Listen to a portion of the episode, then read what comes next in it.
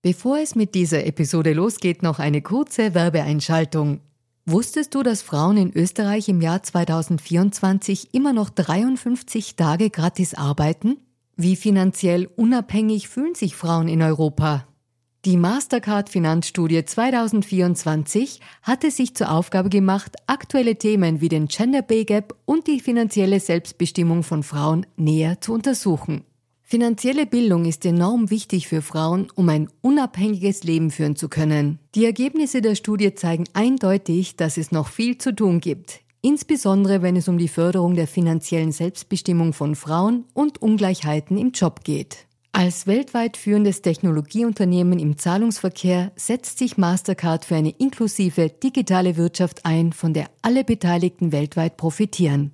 Mastercard engagiert sich stark dafür, eine bessere Welt für Frauen in der Arbeit und in der Gesellschaft zu schaffen. Das beginnt bei dem Ende des Gender Pay Gaps im Mastercard-Universum und endet bei aktiven Förderungen für Kleinunternehmerinnen, Startups sowie jungen Mädchen in MINT-Karrieren. Weitere Informationen findet ihr unter www.mastercard.at-de-at. Und jetzt geht's weiter mit Fair and Female. Bevor es losgeht, gibt es diesmal für euch ein kleines Save the Date. Wir gehen live und zwar beim ersten Podcast-Festival der Kleinen Zeitung am 13. Mai. Das ist ein Samstag. Und wir sind nicht irgendwo, sondern im extra coolen Grazer Schauspielhaus. Also super Location, super Bühne. Und wir, das sind nicht nur die Podcasts der Kleinen Zeitung, sondern wir haben auch jede Menge Friends of the Brand im Line-Up. Wie zum Beispiel Mari Lang mit Frauenfragen, Larissa Krawitz mit Investorella, Drama Carbonara, Martin Moder von den Science Busters und, und, und, und natürlich für alle True Crime Fans Delikt mit unserem oder mit meinem Kollegen David Knies. Also tragt euch den Termin schon einmal in den Kalender ein. Tickets kann man nicht kaufen, aber gewinnen und zwar auf kleinezeitung.at slash podcastfestival. Ab dem 3. Mai sind unsere Kanäle offen und da kann man auch mittun. Ich freue mich auf euch und jetzt geht's los mit der heutigen Episode.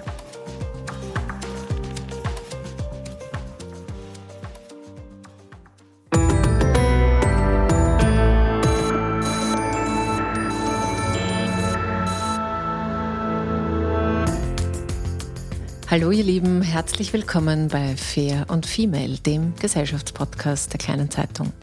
Mein Name ist Barbara Haas, ich bin Journalistin und hoste diesen Podcast und heute reden wir über das Gute an der Angst.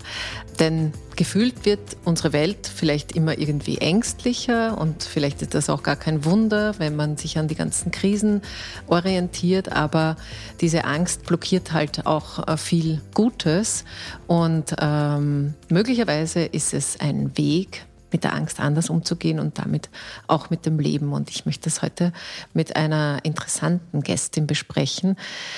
Sie ist Fachärztin für Psychiatrie und Neurologie, aber auch Autorin, Regisseurin, Produzentin zahlreicher Theaterprojekte. Sie ist Mitglied der Grazer Autorenversammlung und der IG Autorinnen Österreich und finally seit 2016 auch noch Trägerin des goldenen Ehrenzeichens des Landes Steiermark. Das ist viel. Herzlich willkommen, Dr. Konstanze Dennig. Ja, grüß Gott. Freue mich, dass ich eingeladen wurde von der kleinen Zeitung, zu der ich eine enge Beziehung habe, nachdem ich ja lang genug in Graz gelebt habe.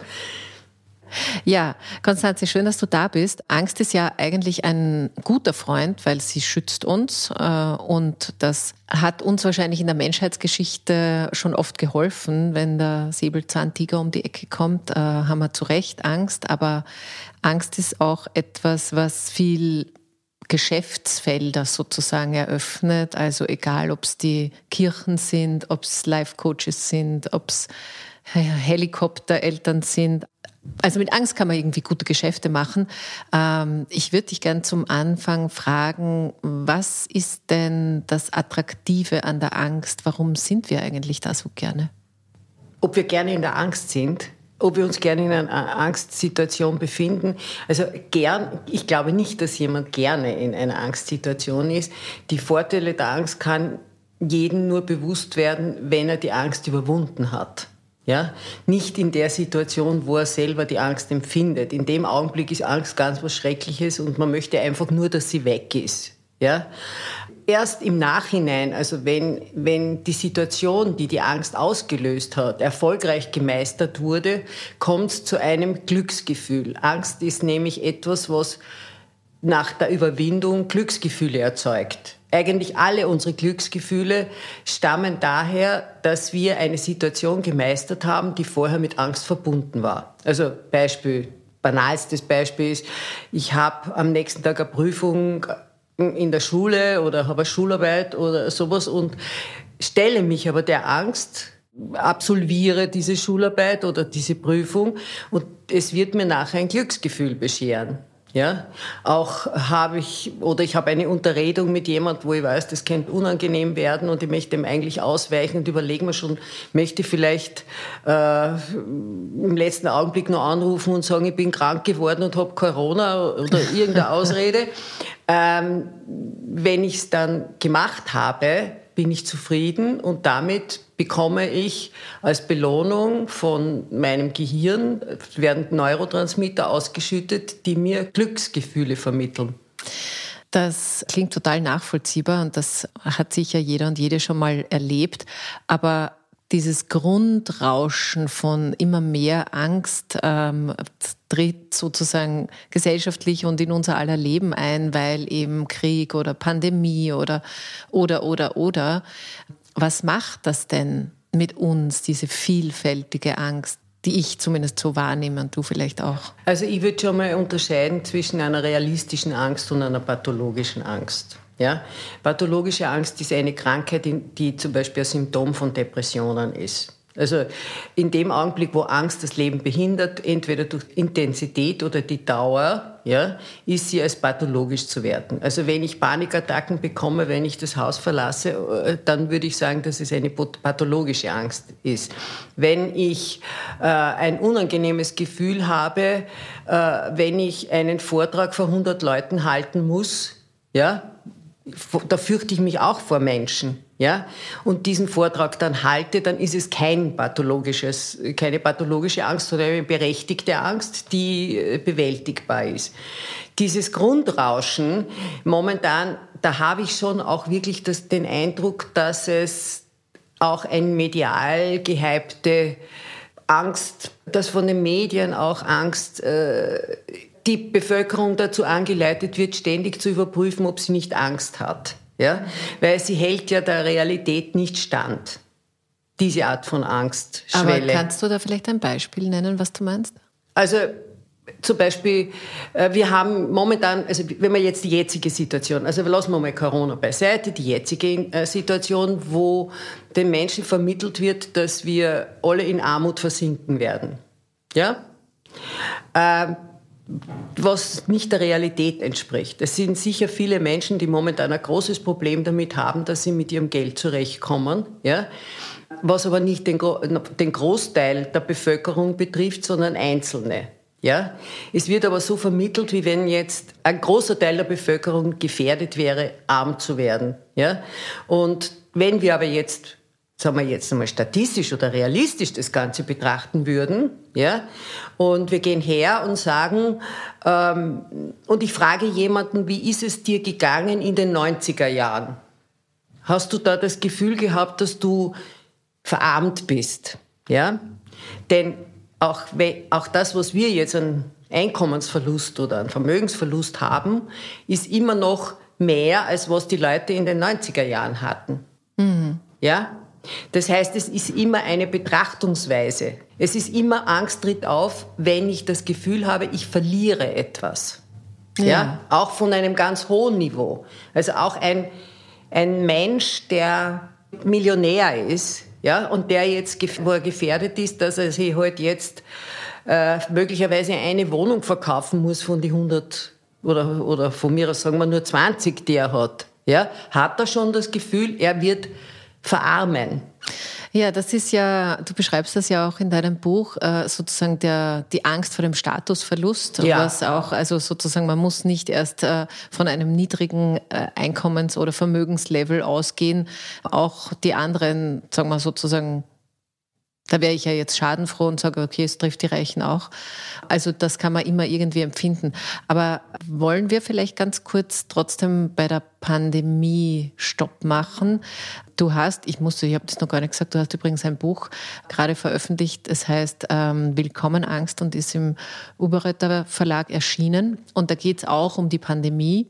Und das, was sozusagen, was du gerade vorher gesagt hast, mit der realistischen und der nicht realistischen Angst, also gerade jetzt ist wieder eine Studie rausgekommen ähm, von vermehrten Angststörungen, ähm, also eben nicht nur Depressionen, sondern eben auch eine, ein Krankheitsbild, das sich mit Angst beschäftigt.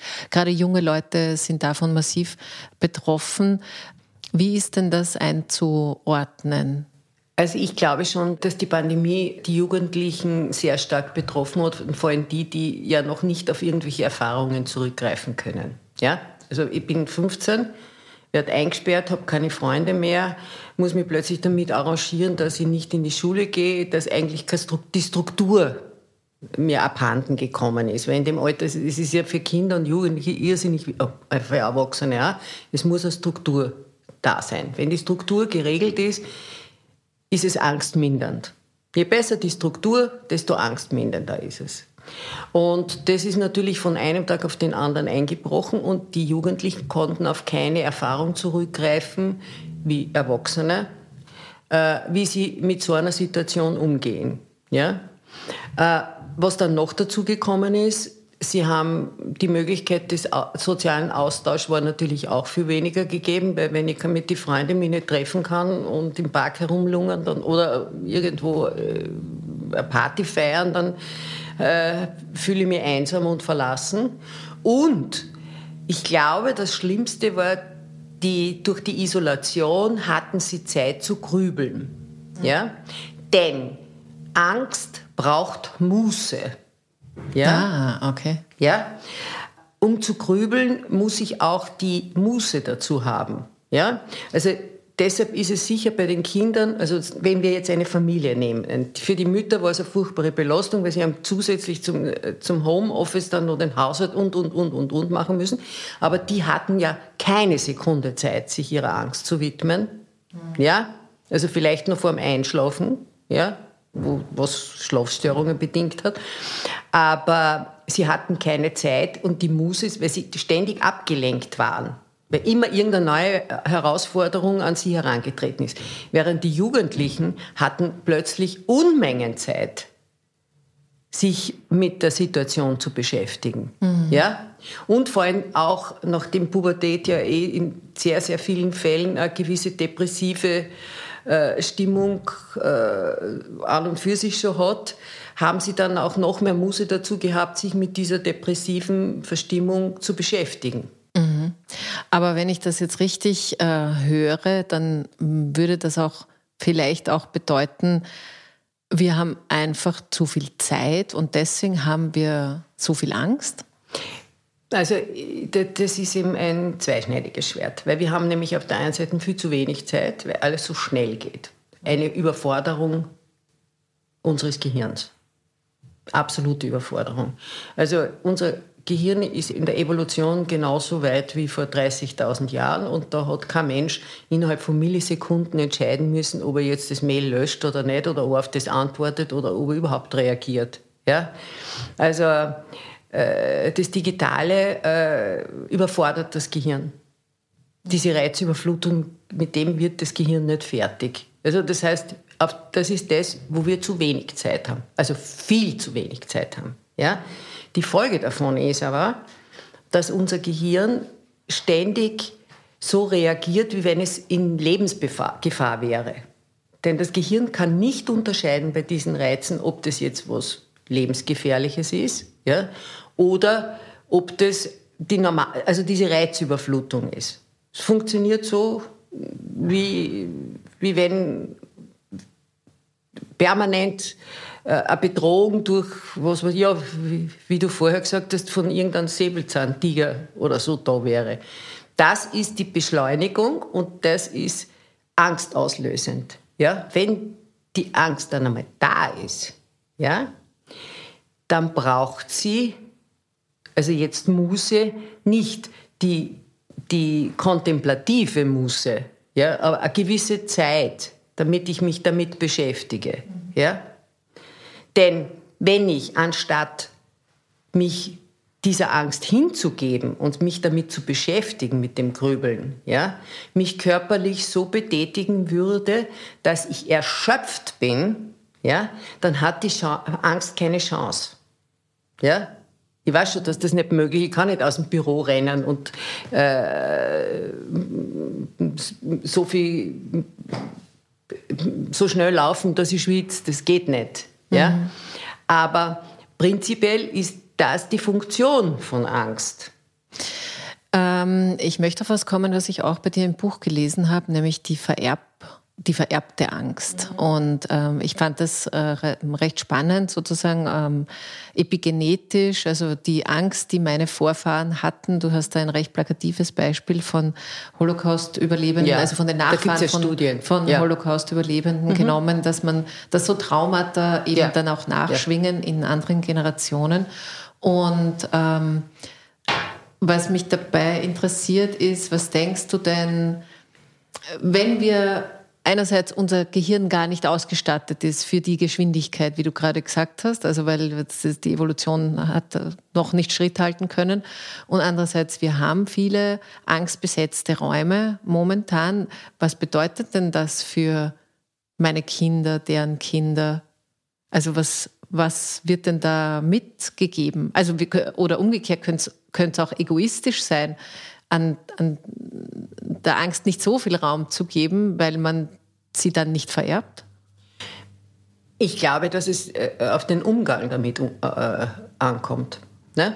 Weil auch bei den Holocaust-Überlebenden hat man festgestellt, es gibt welche, die haben, die haben erhöhte Resistenz gegen, die konnten mit ihrer Angst besser umgehen, ja? eine höhere Resilienz und die wird ja auch wieder epigenetisch vererbt. Mhm. Es ist ja nicht so, dass nur das Böse vererbt wird, es wird ja auch das Gute vererbt. Ja? Also Resilienz wird auch vererbt. Natürlich. Also ah, erstens einmal, es ist schwierig, das zu unterscheiden, was jetzt epigenetisch ist und was dann von der Erziehung her ist. Ne? Weil wenn ein Kind erlebt, dass die Eltern mit jeder Situation, äh, aus schwierigen Situationen, äh, in, nicht verzweifelt umgehen, sondern nach dem Motto, wir werden das schon schaffen oder wir schaffen das, ja, dann wird das Kind dieses Verhaltensmuster auch übernehmen. Ja?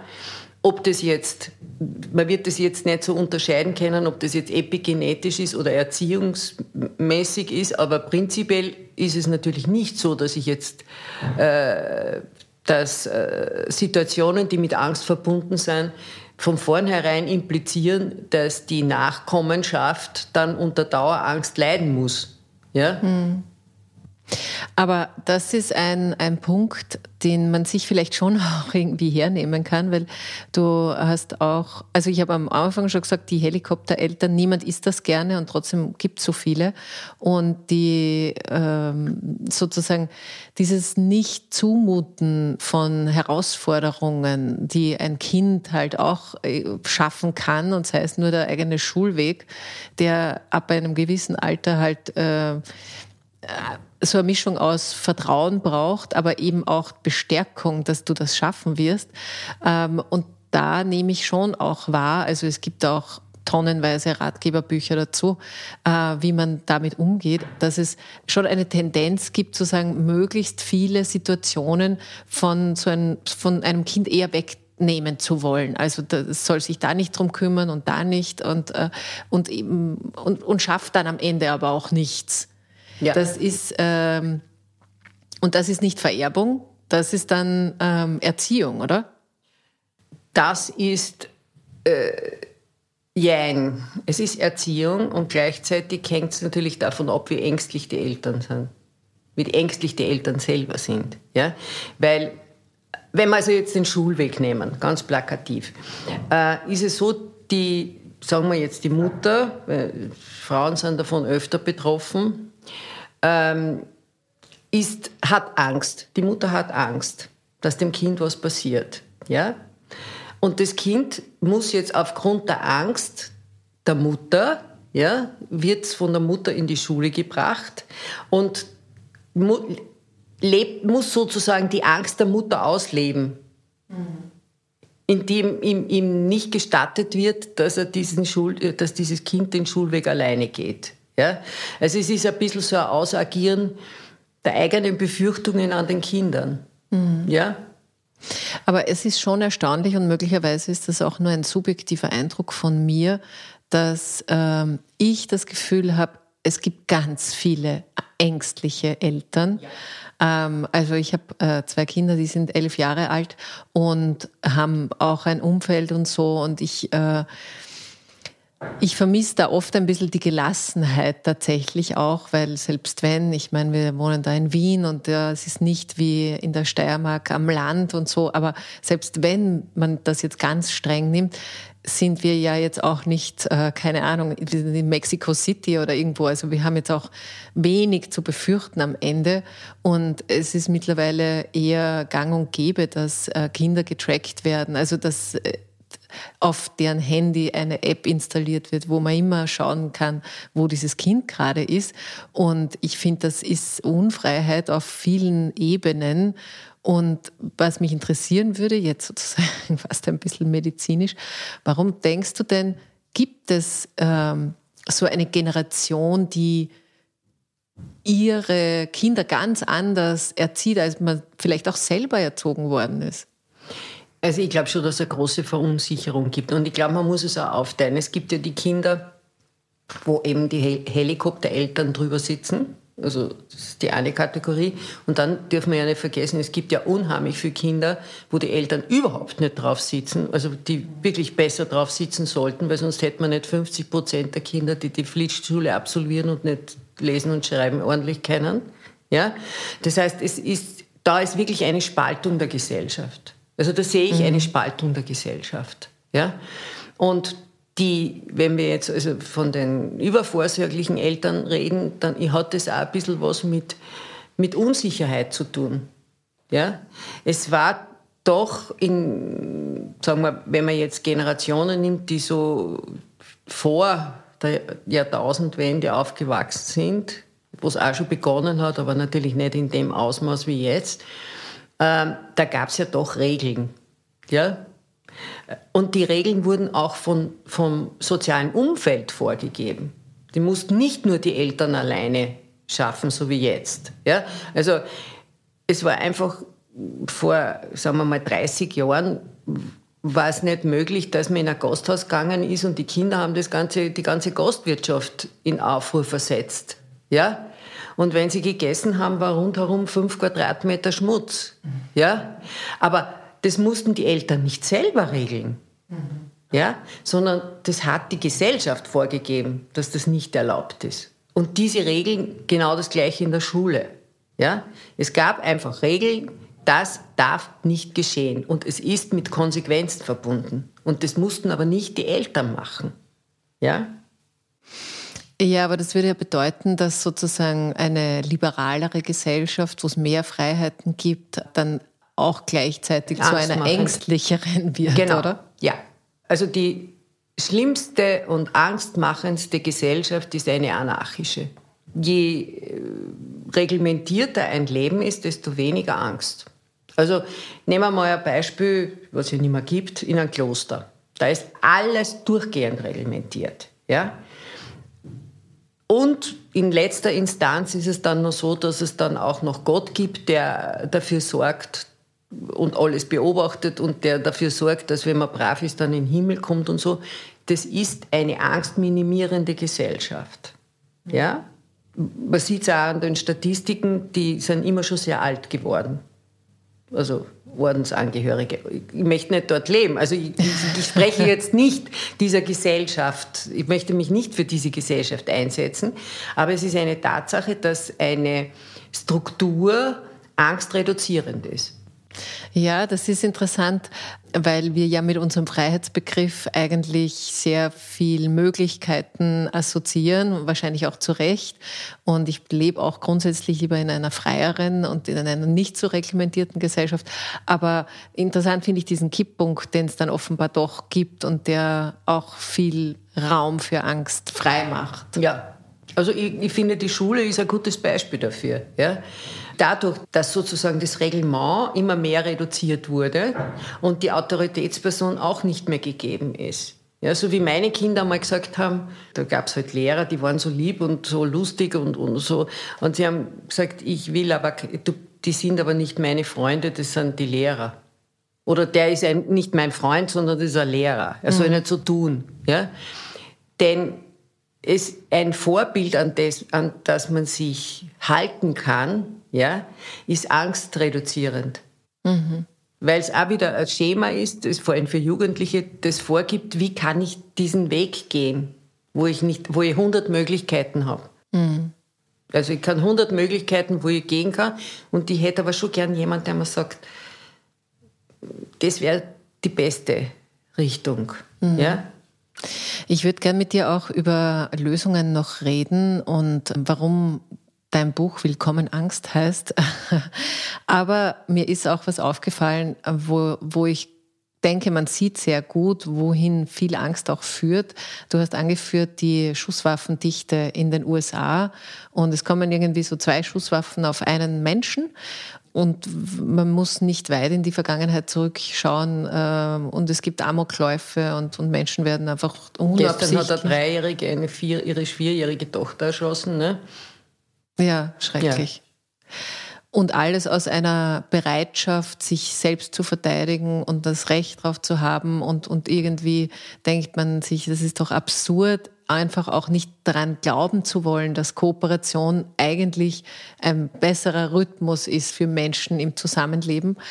Aber warum, warum denkst du, ist das dennoch, und ich will das jetzt nicht auch auf Krieg und Ukraine und immer mehr Waffen, jetzt reden wir ständig immer nur von Aufrüstung, und trotzdem muss es ja auch sowas geben wie das tiefe Bewusstsein, dass mir der oder die andere einfach was Böses will, oder? Also, und ist das auch, ist da unser Hirn auch stehen geblieben in der Evolution? Oder ist es naiv von mir zu denken, warum kann man nicht ein bisschen netter miteinander sein? Also, ich glaube, dass die Frage ist, äh, dass es sehr oft sehr schwierig ist zu überprüfen, ob eine Bedrohung echt ist oder nicht. Ja? Also das hat man selber schon erlebt. Man, man geht in der Nacht nach Haus und hat das Gefühl, hinten ist irgendjemand. Und dann dreht man sich um und es ist wirklich jemand. Ja? Und dann, man fürchtet sich. Ja? Ob diese Bedrohung jetzt real oder nicht real ist, stellt sich immer erst heraus, wenn man zu Hause die Tür zugesperrt hat. Ja? Aber wenn ich jetzt natürlich die Fantasie, je nachdem, ob sich jetzt meine Fantasie in die Richtung bewegt, dass es eine Bedrohung ist und ich hätte eine Schusswaffe und drehe mich um und attackiere den einmal zuerst, so prophylaktisch. Mhm. Die prophylaktische Bekämpfung von Angst. Ja? Und das passiert sicher, also das Syndrom der, der amerikanischen Waffengesellschaft. Ja? Gleichzeitig ist es natürlich so, dass, dass die Bedrohung wirklich real sein kann. Ja? Und ich hätte noch die Chance gehabt, irgendwie zu handeln und habe es aber nicht getan. Mhm. Ja? Ich denke, dass es immer wieder Situationen gibt, wo ich das nicht abschätzen kann und wo es natürlich individuell unterschiedlich ist, wie ich darauf reagieren werde. Ob ich mit Angst reagiere oder nicht. Ja? Mhm. Ähm, manchmal habe ich so, zum Beispiel jetzt, was ja jetzt momentan auch extrem häufig ist, das ist das Mobbing, also das Mobbing-Syndrom, wo eben Handlungen, Blicke, Daten von anderen interpretiert werden.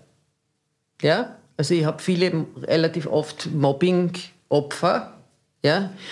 Äh, in Behandlung, die, wo ich mir dann aber bei den Geschichten oft denke, es wäre wichtig, einmal zu überprüfen, ob die wirklich alle so gegen mich sind.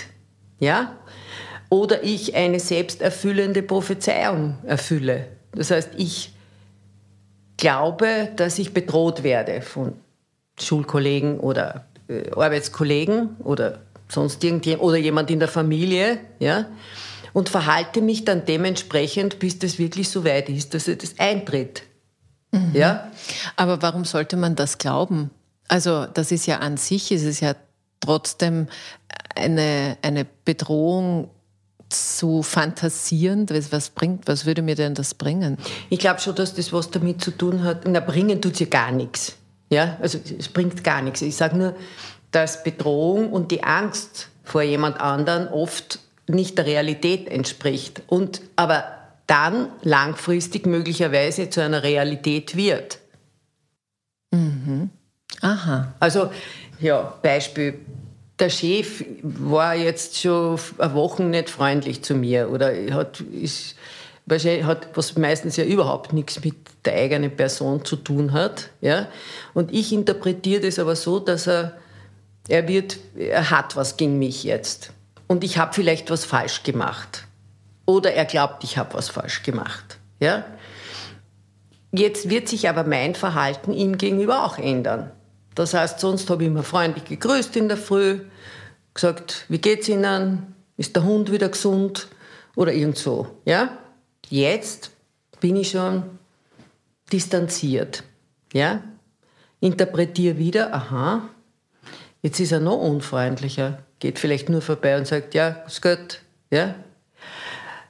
Und dadurch ist es eine Metaebene der Kommunikation, die sich gegenseitig aufschaukelt, dass die Befürchtung, die ich vorher hatte, dass er mich nicht mag, irgendwann einmal dann wirklich eintritt. Aber ist es dann vielleicht auch ein ähm, narzisstisches Thema?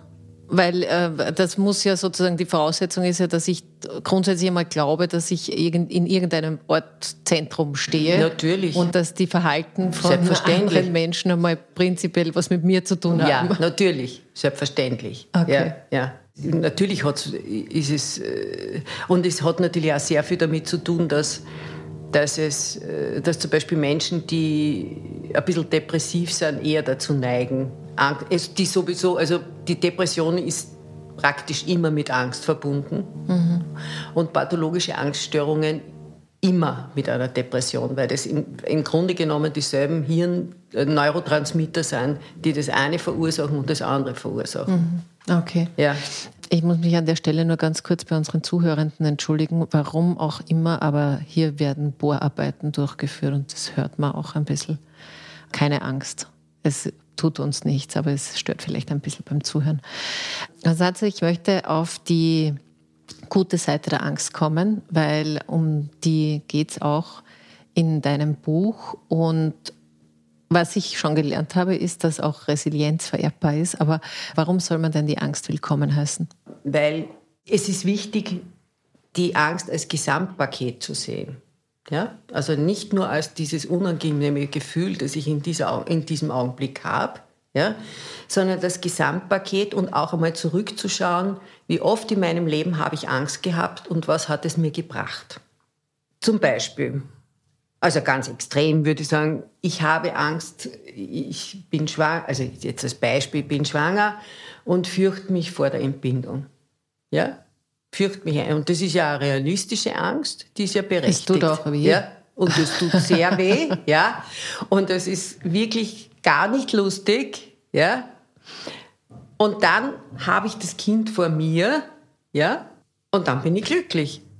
Also ich meine, das ist jetzt natürlich extrem gegriffen. Es gibt viel banalere Dinge. Ja? Es ist, äh, dass ich beim Zahnarzt, dass der draufkommt, dass ganz was Furchtbares ist und ich gehe aber trotzdem hin. Und wenn ich dann die Ordination verlasse, ist es entweder repariert oder es war nichts. Mhm. Ja? Also man muss Angstzustände auch aus der Perspektive des Zurückschauens betrachten.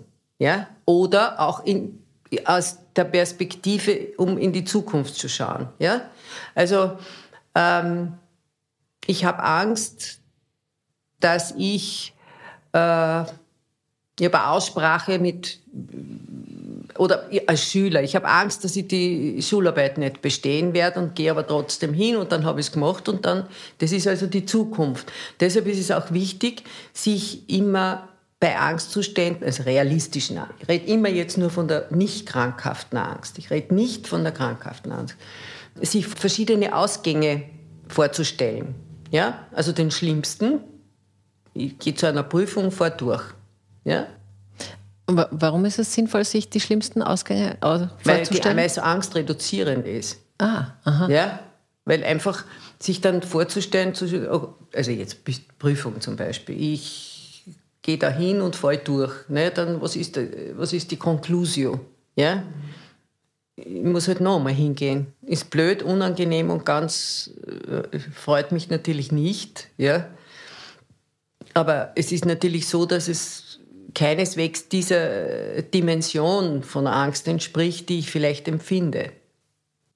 Okay, aber das heißt, ähm, das ist jetzt ein kleiner Trick unter Anführungszeichen, äh, um sich selber ein bisschen auch die Angst zu nehmen, egal ob jetzt vom Klimawandel oder vor was auch immer großen Dingen, die einem wirklich auch Angst machen können. Die kann ich ja selber nicht beeinflussen. Und genau, wo ich nicht wahnsinnig ja. wirkungsmächtig bin. Ja sich vorzustellen, was passiert im Worst Case. Aber wenn ich mir das jetzt vorstelle, dann passiert im Worst Case, es gibt uns alle nicht mehr. Ich ja. weiß nicht, ob das, ist das auch angstreduzierend? Nein, ich glaube, dass äh, der, dies, also wenn wir jetzt vom Klimawandel sprechen, ja, äh, der Worst Case ist, dass sich die Klimazonen verändern werden. Es werden auch welche dabei sein, die davon profitieren. Also wenn ich es jetzt schon als individuelle Geschichte sehe, mhm. ja, ich meine, Grönland war auch mal grün. Also ich bin kein Verfechter, dass der Klimawandel nicht stattfindet, ganz im Gegenteil. Ja? Mhm. Und ich bin ja wirklich dafür der Meinung, es muss was geschehen und es geschieht ja was. Das ist ja das Wunderbare an der Angst. Dadurch, dass alle so eine Angst vom Klimawandel haben und das nur durch den Ukraine-Krieg befeuert wurde, haben wir eine Explosion an PV-Anlagen. Mhm. Vor drei Jahren hat sich kein Mensch darum geschert. Mhm. Ja, also wir werden diesen Klimawandel hinkriegen, da bin ich ganz optimistisch. Und zwar einfach aus dem Grund, weil die Angst in den Menschen die Kreativität weckt, nämlich das Unheil zu vermeiden. Ja, und das wird, das, wenn wir uns die Geschichte anschauen, ist das immer so passiert. Ja. Das ist ja jetzt sehr äh, entlastend, finde ich gerade. du sagst, wir werden den Klimawandel hinkriegen. Das sagen gar nicht so viele. Ja, aber ähm, es ist ähm, eine gute Variante, sich das vorzustellen, eben auch das nicht, die nicht guten Ausgänge. Das kann man auch im Kleineren wahrscheinlich machen. Ja, und man darf nicht vergessen, der technologische Fortschritt ist momentan so explodierend. Ja, ob das jetzt wirklich die PV-Anlagen sind. Also ich bin in der Beziehung optimistisch. Mhm. Ja. Wir werden natürlich gerade an der Katastrophe äh, dahinschrammen oder kratzen, aber es, ich bin der Meinung, dass sie nicht in dem Ausmaß stattfinden wird. Ja? Wir werden Möglichkeiten haben, das CO2 einzufangen, zum Beispiel. Und das ist wiederum etwas, was mit der Wirtschaft zu tun hat, weil die Angst ja die Wirtschaft befeuert. Ja? Und die Wissenschaft. Es gibt ja diese ganzen Projekte, die niemals finanziert worden wären die werden durch solche Angstzustände, kollektive Angstzustände befeuert und haben dann auch die Möglichkeit, dass sie auch stattfinden. Ja? Ja, das ist auch was Gutes an der Angst dann. Ja. Sozusagen. Ja. Ohne Angst würden wir nach wie vor in der Höhle sitzen. Das ist ein schönes Schlusswort. Liebe Konstanze, ja. äh, vielen Dank für deine Zeit. Willkommen Angst heißt das Buch, das jetzt erschienen ist. Übrigens gibt es da auch ganz viele tolle Beispiele von ähm, sozusagen Situationen, die beschrieben werden von quasi zwar fiktiven Personen, aber dennoch sehr, sehr, sehr gut nachvollziehbar. Alle Infos dazu schreibe ich in die Shownotes wie immer. Und bei euch sage ich auch lieben Dank fürs Dabeisein. Angst ist eine gute Sache, haben wir gelernt und es zahlt sich aus, mit der Angst vielleicht auch ein bisschen spielerischer umzugehen, möglicherweise. Hilft uns das ein bisschen besser durchs Leben und ich freue mich, wenn ihr nächste Woche wieder mit dabei seid. Bis dahin alles Liebe und Baba.